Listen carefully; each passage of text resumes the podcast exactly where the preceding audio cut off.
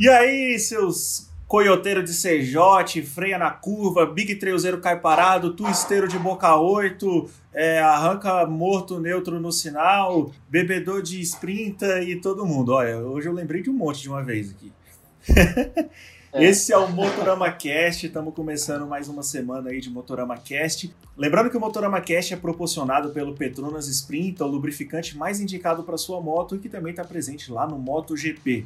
Petronas Sprinta é a conexão máxima entre você e a sua moto. Hugo Renault, o que, que temos hoje aí de pauta, de assunto para a gente trocar essa ideia aqui no Motorama Cast, meu amigo? Olha, hoje eu trouxe para cá uma pauta que eu acho interessantíssima, um dos últimos lançamentos aí que mais me marcaram, super recente, essa, é, essa semana, não, semana passada, que a Yamaha anunciou a nova XSR 900, modelo 2022. Tudo bem, uma moto que ainda não temos por aqui, mas que nada impede da gente trocar uma figurinha sobre ela e dizer de que forma ela pode impactar o mercado, de que forma ela pode impactar outros modelos e modelos que estão presentes aqui, até porque é, XSR 900 vocês conhecem, todo mundo sabe que ela é uma variação da MT-09, uma moto super aclamada aqui no nosso mercado.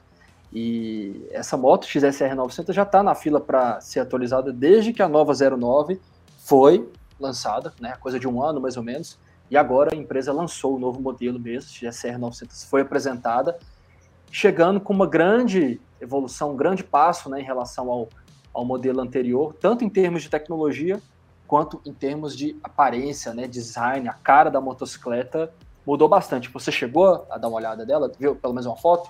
Cara, eu não vi, cara. Eu não sei o que, que mudou aí na, na XSR, velho. Explica Depois aí pra gente o que, que tem de novo Explico, nela. Tá sim. mais modernona? O que, que, que rolou? Tá, tá bem moderno, ó. Se liga que eu vou, eu vou tentar explicar aqui. É, essa semana até joguei lá no nosso grupo, né, de, de membros do WhatsApp, para levantar, trocar essa ideia com o pessoal. O pessoal já tava ligado, né?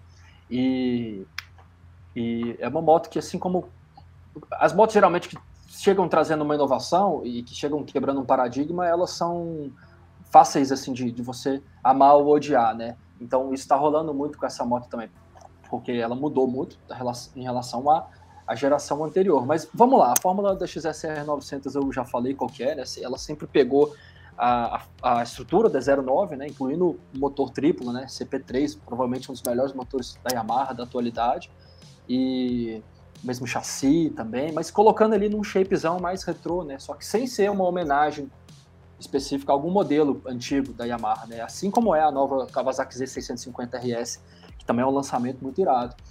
E o que a Yamaha fez com a nova XSR 900 para 2022 foi manter a mesma receita, mas mudando todos os ingredientes da moto. Então, é, mudou o motor, né?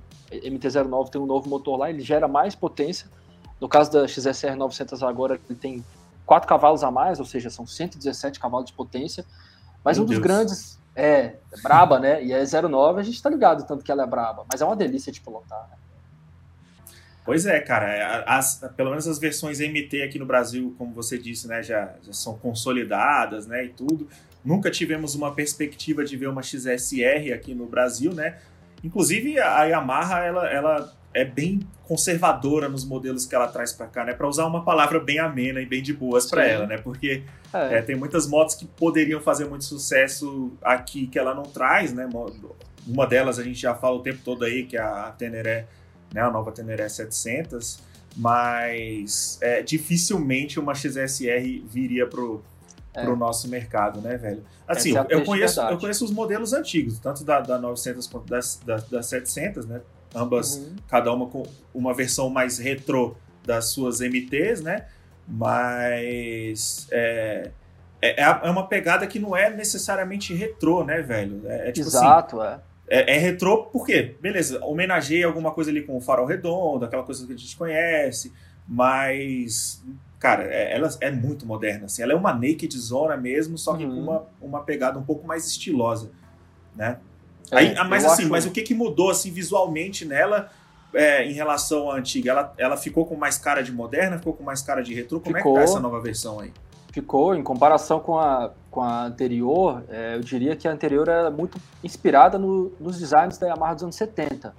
Essa nova, ela tem um, um, muita inspiração nos anos 80, sabe? Eu achei fantástico, assim. É, não apenas pelo grafismo, né, como as especificações técnicas também. Isso não está só na cara dela, não. Pra você ter uma ideia, o chassi que a Yamaha incorporou nessa moto é o chassi Delta Box, que é um estilo de chassi que a, que a fábrica vem trabalhando desde, desde a década de 80, né, que a Yamaha desenvolveu esse chassi. E em 1985, a moto campeã do MotoGP foi uma, uma, uma Yamaha, é, uma 500, cara, e, e utilizava esse esse tipo de chassi. Então, assim, significa muita coisa. É, qual que é o, o, o, lance dessa tecnologia, né? O lance é que ele é um chassi que é tanto as linhas é, da, da, parte das duas partes dele, assim, é, superior e inferior do tubo principal do chassi, né? E a linha do, do, do pivô do braço oscilante, que é a parte traseira, essas três linhas elas formam uma linha, uma, um ângulo reto, mais reto possível. Ou seja, dessa forma eles é, o desenho que está gerando ali através da ligação desses pontos é um triângulo. Então, por isso o nome Delta Box, sacou? E aí com esse design legal. É, é, legal pra caramba, né? Até o nome é legal. E aí o chassi consegue equilibrar com esse triângulo perfeito e harmonioso, ele equilibra todas as forças que estão concentradas ali nele, ali nele, né? Que são criadas a partir da, da, da, da força de, do, do giro da roda dianteira, da roda traseira, né? Então isso já é um grande indicativo que a inspiração principal da nova XSR 900 foi foi os anos 80, né? E cara, o que eu posso dizer por enquanto é isso, né? É assim, então, tem mais coisas, né? Suspensão agora invertida, daquele tipo é, douradão ali, bem icônico, né? Das motos esporte. É outra coisa que chama muita atenção, provavelmente vai chamar a sua atenção quando você vê uma foto dela, é, o novo subchassi também bem bonitinho, bem todo acertadinho ali, e em cima, muito bonito, eu achei na minha opinião, e acima dele está o novo banco, né, estilo Café Racer, com uma saliência um pouco exagerada demais, e que é um dos pontos onde você se vê ali, puta, e aí, que, que, que eu achei disso, né? Pode rolar um estranhamento inicial, mas no meu caso, depois ele conversou, fez sentido, é, achei harmonioso na segunda, terceira vez que eu vi a moto, e depois de uma semana pesquisando ela e acompanhando o conteúdo que está saindo dela, é, acho que já me assumi um fã. Continuo um fã da XSR 900, é difícil falar isso porque é uma moto que a gente nunca viu, nunca andou, mas não vou deixar de ser fã por causa disso. E é assim, já tô louco para ver ela, né? É, quem sabe um dia na Europa, nos Estados Unidos, não sei. E pilotar, porque é um estilo de moto que é isso que você falou, né, cara? Ela não é retrô, a Yamaha ela não cai nesse, nesse clichê que, que, que tá rolando, né? Essa, essa parada é real, ela existe, as pessoas veem como uma, como uma, como uma, uma tendência onda. de mercado, uma onda, exato, mas é, se você acompanha mais de perto, você sabe que não é só isso, vai além. É, e a Yamaha também sabe disso, provavelmente, mas ainda assim não quis acompanhar aquela coisa de, de lançar réplicas modernas das motos que ela fez nos anos 70 e 80. Ela, ela dá um passo além, né? Um passo. É, ela pega o que está hoje no mercado e transforma é. numa reinterpretação que é. talvez homenageie um pouco o passado, mas sem, sem trazer uma moto específica, né? Com certeza homenageando. Por isso que eu até comentei da, Z9, da Z650 RS. Ela não é uma, uma homenagem a um modelo específico, ao contrário do que a irmã maior Z900 RS é. A 900 ela homenageia diretamente a Z1, né? A 1000, 4 cilindros da Kawasaki, de 1971. É, a Z650 não. Por mais que existisse uma Z650 ali, tem uma certa homenagem, mas é, vai muito além disso. Isso, esse, esse assunto, quando a gente fala de motos neo-retrô, motos que flertam com o clássico, mas que não caem nesse lugar comum, que não tem problema nenhum se caísse, né? Tá aí a nossa favorita de todos os tempos, Triumph Bonneville, que é o maior exemplo disso, que é uma moto que é uma homenagem o tempo inteiro ali às versões originais. É, a Yamaha faz uma forma diferente e eu acho particularmente fascinante, né? É, é, eu sempre lembro de uma propaganda da Husqvarna, acho que é da Svitpilen, onde a locução em off é, conta uma historinha que é mais ou menos da seguinte forma, acho que você vai lembrar também. O cara que está pilotando a moto, ele fala assim, é, eu não estou querendo o que, o, é, o que eles tinham, né, refer, é, em referência aos, ao aos pilotos dos anos 70, ao passado. Eu estou querendo o que eles queriam. E isso muda totalmente o jogo, muda a chave. Acho muito legal essa história. Cara, tem muito assunto dentro disso aí, velho. Veio muita coisa na minha cabeça agora. Porque a gente fala direto aqui sobre o Steve McQueen, por exemplo, né? A gente tem vários uh -huh. é, role models aí, né? Pessoas que a gente se inspira das antigas. O Steve uh -huh. McQueen é um deles. E, e, e, por conta disso, né? Faz, reforça o nosso gosto pelas clássicas e tudo. Mas, cara, se o Steve McQueen fosse vivo, né? Se ele tivesse aí hoje, ele ia estar tá a fim de andar no que há de mais moderno, né, velho? Não ia estar tá a fim de. Claro, talvez ele ia ter uma coisa de resgatar também um pouco o passado, mas é um cara que ia viver a evolução das coisas. E aí eu fico pensando, a Bonneville, por exemplo, é uma moto que a, todo, a cada ano que passa, beleza, ela traz mais tecnologia, mais modernidade no projeto, mas no visual ela sempre procura eh, manter aquela coisa tradicional do passado, né? Imagina se um dia, olha só que esquisito seria se a Triumph lançasse a nova Bonneville sendo um visual moderno, assim, tipo uma, uhum. uma repaginação da Bonneville. Cara, ela, ela, são tantos anos fazendo a uhum. mesma coisa que se isso acontecesse, ia soar muito esquisito, cara. Não é, não é igual uma, uma CB, né? Que CB, a gente vê uma CB antiga é, uhum. e ela continua em linha, ela foi evoluindo. Se a gente pega uma CB 750 7 galos dos anos 70 e vê hoje uma CB 1000, beleza, a CB 1000 começou a, a, homenagear um pouco porque trouxe o farol redondo de novo, uhum. mas vê a CB 1000 anterior. Uhum. Ela, ela, foi evoluindo, né? Foi sempre tendo uma, uma nova cara e mantendo o mesmo nome. A Bonneville uhum. já faz o, o contrário disso, tenta manter uma tradição ali.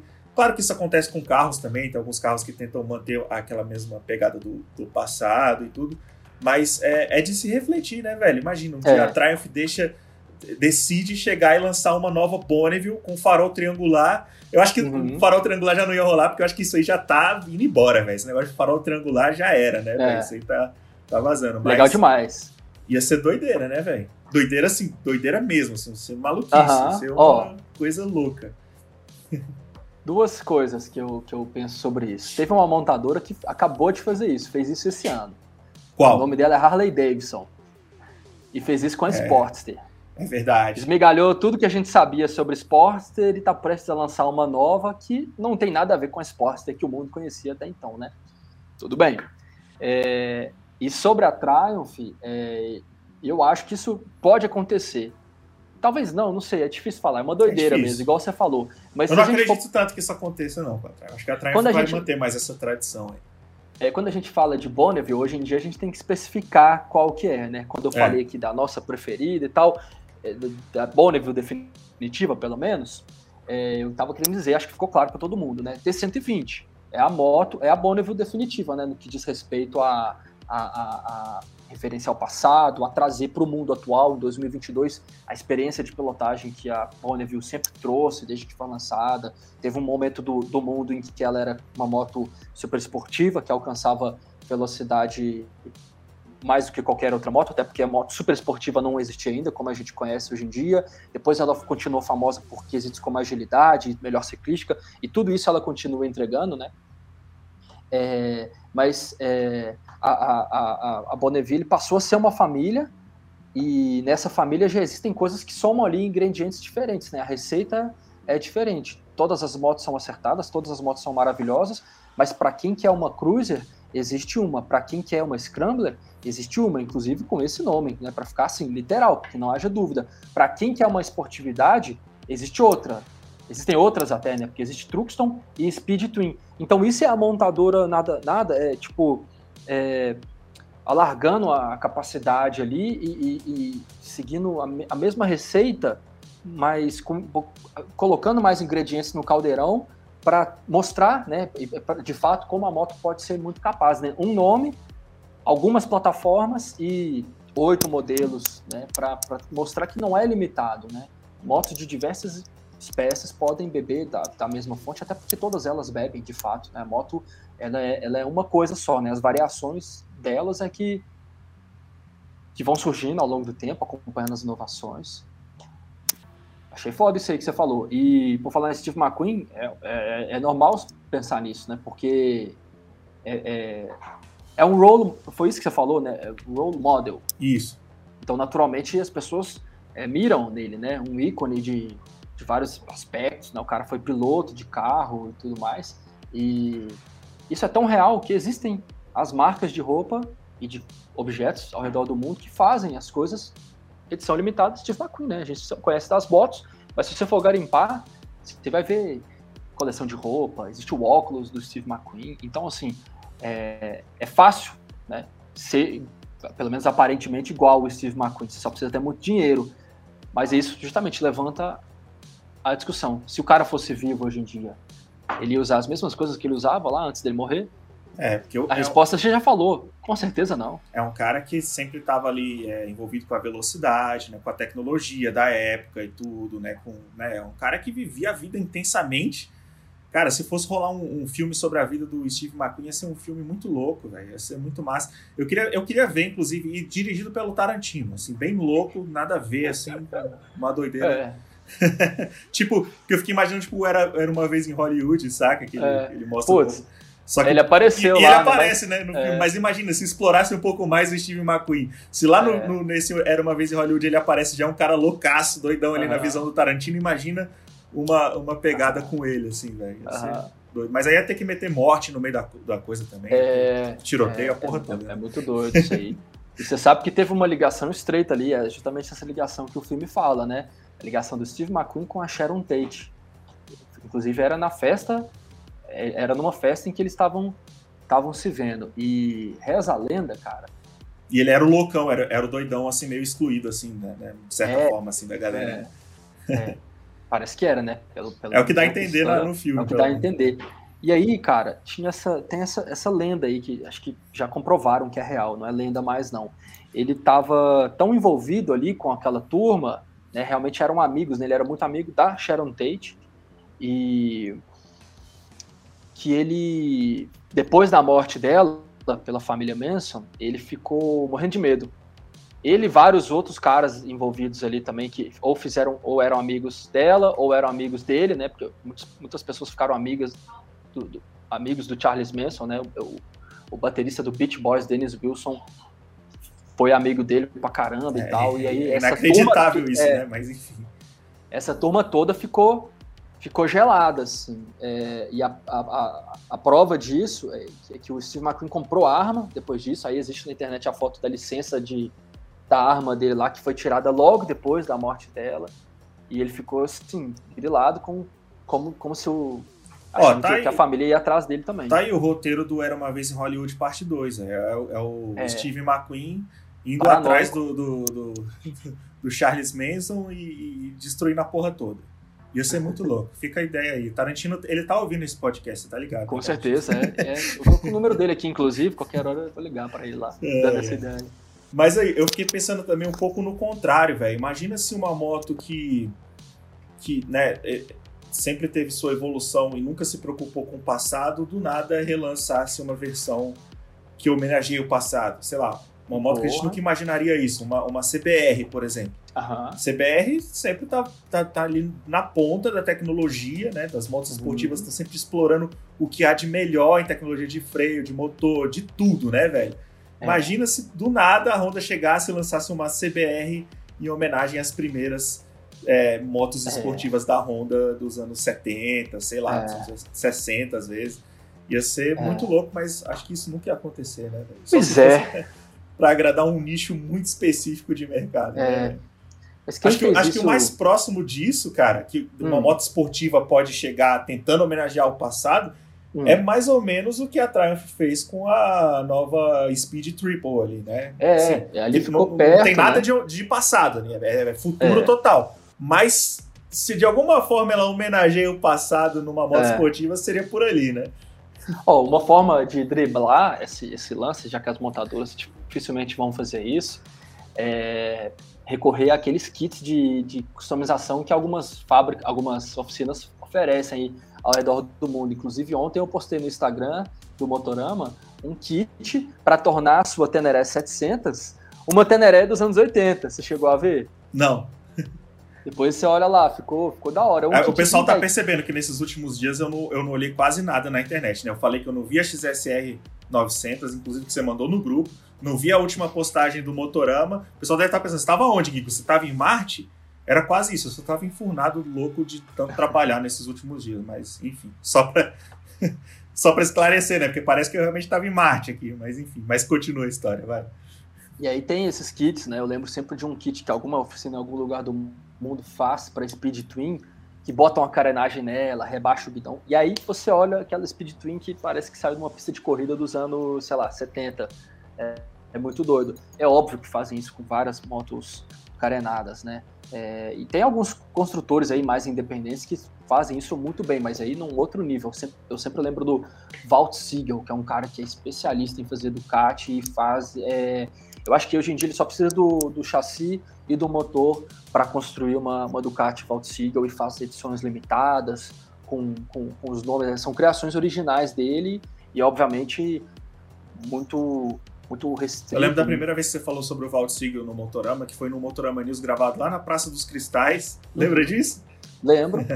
foi Naquela ocasião ele estava. Ele tinha feito, é, ele tinha, né, tinha... Ele estava lançando uma, uma, uma, série de motos, uma, desse, desse tipo assim. É um troço muito, muito doido, tipo Art Motorcycles, né? Custa é. só 80 mil dólares. É um cara meio demora. especializado em kits, assim, né, é. né? Para essas motos. Assim. É. Mas no caso ele não te entrega o kit, ele já te entrega a moto pronta, A moto né? pronto, sim. É, mas eu mas era uma, uma era uma série de umas cinco motos daquele mesmo jeito, Isso. Né? uma coisa assim. Isso mesmo, vale a pena todo mundo pesquisar aí, Walt Siegel Motorcycles. O cara, cara é um artesão. É, fudido. Esses kits eu acho muito massa, eu acho que não necessariamente precisa ser para uma moto moderna, e, e, me lembra um kit que eu vi é, há não muito tempo também, que, que foi um kit feito pelo pessoal da, da Bike Shed, em parceria com alguma oficina inglesa lá, para a Royal Enfield Continental GT 650, que uhum. eles pegaram ela vermelha ali e fizeram uma carenagem, né, e tudo. E primeiro prepararam ela para a pista, né, uma moto que, que foi feita para para correr mesmo, né, em autódromo e tudo. E, e, nesse kit botaram uma carenagem retrô sensacional, linda, daquelas bem arredondadas na frente e, e nas laterais assim meio chapadas, sabe, bem reta, assim como as carenagens antigas e, e, e, respeitando ali o desenho do motor e tudo. Lembra um, um pouco, assim, alguma coisa é, de Ducati, uma, uma Panigale, mas claro, uma coisa mais antiga, mais inglesa, mais Royal Enfield, porque lembra uma Panigale até por conta da cor, né? Um vermelho bem Ducati, assim, tudo. E, cara, é, é um kit que ficou lindo, né, velho? Esses kits são, são, muito massas, né? Eu sou, eu, é. eu sou, o eu sou fã desse tipo lá. de kit também essa parceria da Royal Benefit com a Bike Shed deu certo, né? Eles fizeram isso para Café Racer Cup, onde podia rodar motos de várias, várias marcas, né? Era aberto ao público. E teve umas Honda muito doidas, antigona lá, Café Racer correndo, né? Umas Norton também. E aí, recentemente, a Royal Enfield lançou, né? A, a Continental GT Cup. E aí, é como se fosse uma Yamaha R3 Cup, sabe? Uhum. Funciona lá na, lá na, lá na Inglaterra. E aí é, você tem. Eles te oferecem o kit para você incorporar na sua GT. E ela fica praticamente desse tipo, cara. Eu dei uma olhada bem rápida, assim, não consegui ver muita diferença em comparação com o que havia sido feito com o Bike Shed. A moto segue aquela receita, assim, não tem como reinventar, né? Já é uma parada mais clássica mesmo, voltada para o retrô. Todo mundo sabe que não é uma por mais que tenha uma, uma, uma, alteração, uma modificaçãozinha ali de performance, todo mundo sabe que não vai ser uma, uma Copa de muita velocidade, então é. não tem aquele compromisso de ter asas na moto, né? Tem é. só o compromisso de ter. Não, não é para atingir o, limite de... do limite do circuito, não, nem nada desse tipo. É para ter uma é. experiência de pilotagem é. racing uma, numa uma moto antiga, acessível. né? Numa moto é, antiga, não, uma moto clássica, ou às vezes antiga também, né? É. é uma moto barata, né? Pô, é uma moto barata pra caramba lá, é. né? E, então torna acessível, né? Até por isso eu fiz a é comparação com o R3 Cup também, que, pô, falo, querendo ou não, não é todo mundo que pode participar, mas é acessível pra caramba, né? É. E a quantidade de coisas que a montadora te entrega ali, por todos os pneus, pro, pra temporada inteira, eu acho isso muito fera. Então a Continental GT Cup, não sei nem se esse é o nome, tá ligado? Só vi um vídeo assim, e achei massa porque eu pensei, cara, isso já era para acontecer há muito tempo, desde que a moto foi lançada. Mas é... finalmente chegou a hora, né? É, é, é, muito louco que na Inglaterra tem uma cena racing muito forte retrô. Tem vários eventos muito grandes, várias oficinas muito grandes que fazem isso. Tem um evento sensacional lá, gigantesco, que se chama Goodwood Festival, que além das motos retrô competindo na pista, tem carros, sabe? Tem competição só de Mini Cooper. É, é, uma, é, é muita doideira, velho. E os caras, velho, põe pra moer mesmo. Os caras pegam essas coisas, umas tractana antiga, algumas são só é, é, é, retromodernas aí tudo e, e preparam para correr.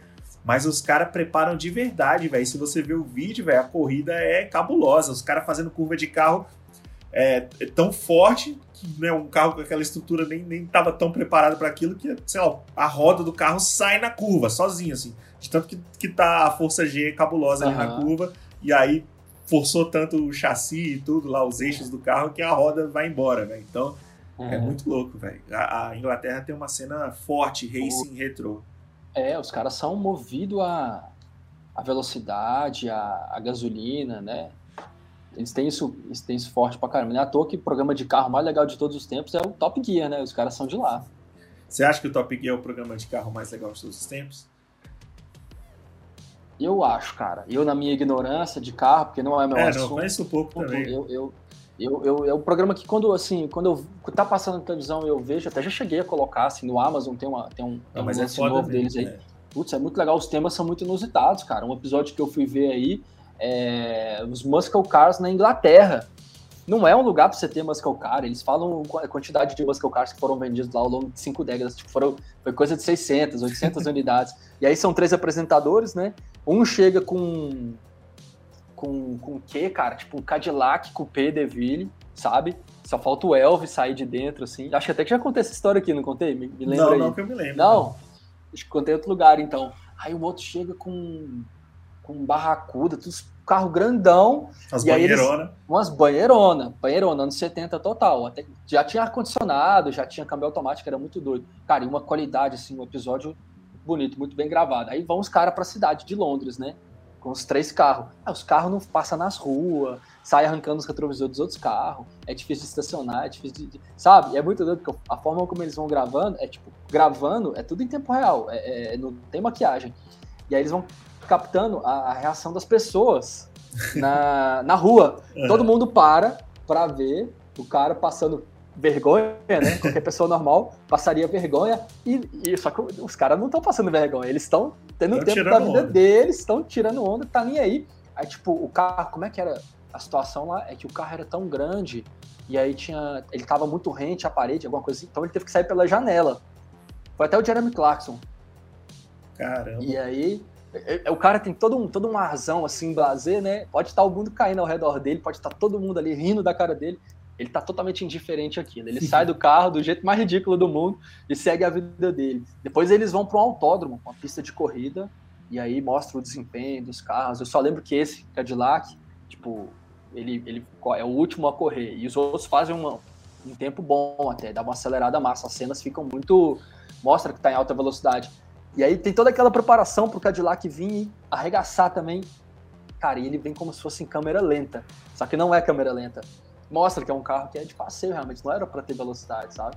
Com, com, exceção de acontecimentos como esse aí, cara, é, é interessante também ver o quanto que a cultura norte-americana, seja de carro ou de moto, é meio difícil de penetrar na cultura europeia, principalmente na cultura inglesa, assim, né? Claro que tem muita gente que tem, né? Harleys, é, muscle cars americanos ali, tudo mas no geral, na Europa, a galera valoriza os carros europeus mesmo, né, velho? É, é, bem impressionante isso. Aqui no Brasil é um mix de tudo, lógico, que muito para quem tem muito acesso a essas coisas. Nos Estados Unidos tem uma cultura forte própria americana, mas acaba que os carros europeus têm uma, uma comunidade forte lá, a galera faz muito, tanto os carros quanto as motos, tem muita, muita aderência. Mas na Europa, o contrário, assim, nos Estados Unidos, dentro da Europa, não é tão forte assim, né, velho? é. quanto ele consegue invadir no resto do mundo, assim, é. culturalmente. É. Nos Estados Unidos você tá doido, os caras têm tem fã pra tudo lá, né? Então tem um. Tem a turma que curte qualquer coisa. Mas é. acho que é porque também eles têm espaço lá, então pode vir o que for, né? Já na Europa não, não é verdade, né? É, um é verdade, continente... tem um pouco disso aí. É, é, isso reflete diretamente nas motos também, cara. A Europa é um continente antigo, né? Os países lá foram construídos em uma época em que não, não existia carro. Tá, tudo bem, isso que eu falei é bobeira. Todo país foi construído numa época que não existia carro. Mas é como se. É, de, a forma como foram, as coisas foram acontecendo lá e foram surgindo é, foi muito voltado né, para cavalo, carroça, charrete. Então, as estradas, né, não apenas as ruas é. dos centros urbanos, as estradas são muito. muito é, Limitadas. Aquela via, viazinha de mão simples e ao redor é, mato, né? Fechado ali. Já nos Estados Unidos é completamente o contrário, né? Um e... país tem proporção continental igual o nosso, né? Então é, lá eles tiveram a possibilidade de, de andar a cavalo pra caramba, né? Eu vou, eu vou puxar a sardinha pra nossa cidade aqui, cara, Brasília, né? Que foi construída nos anos é. 60, né? Justamente é. na época que era o auge dos carros, velho. Nos anos 60 Exato. o carro era tudo, assim, né? Todo mundo queria ter um carro, o carro era um, era um, um bem de consumo é, muito visado. Toda a família né, achava que realmente tinha que ter um carro. Hoje em dia ainda é um pouco assim, mas tá caindo. Oh. Nos anos 60, isso era, era o auge da parada. Então, Brasília foi construída pensando nos carros, né, velho? A gente tem as avenidas mais largas aí do mundo, se for comparar com várias cidades aí, né, e tudo. É, total. E, inclusive, isso acaba atrapalhando algumas coisas. Se agora a gente está voltando para pensar na mobilidade, né, de bicicleta, outras coisas, né, que o mundo está muito voltado para isso, Brasília tá, é uma cidade um pouco difícil de resolver a mobilidade dessa pois forma. É. Nesse quesito, ela saiu atrasada, né? É. Ela fica defasada.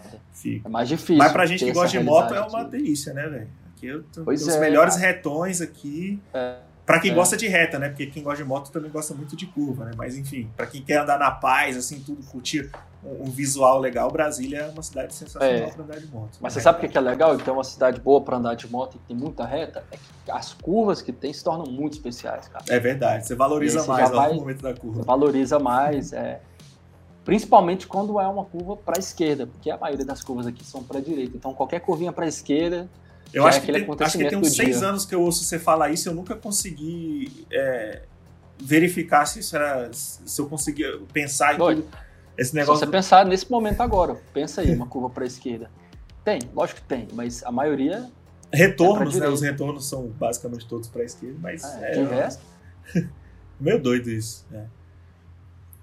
Mas Ou aí. Para quem treina o flat track, tem que tem que girar a chave total. É verdade. para quem tá é, no Flash Track. É uma cidade. É, você falou isso, você falou isso do... bem, foi na época do Flash Track mesmo, você levantou essa aí. O piloto de Flash Track de Brasília já, já ele sai um passo em desvantagem.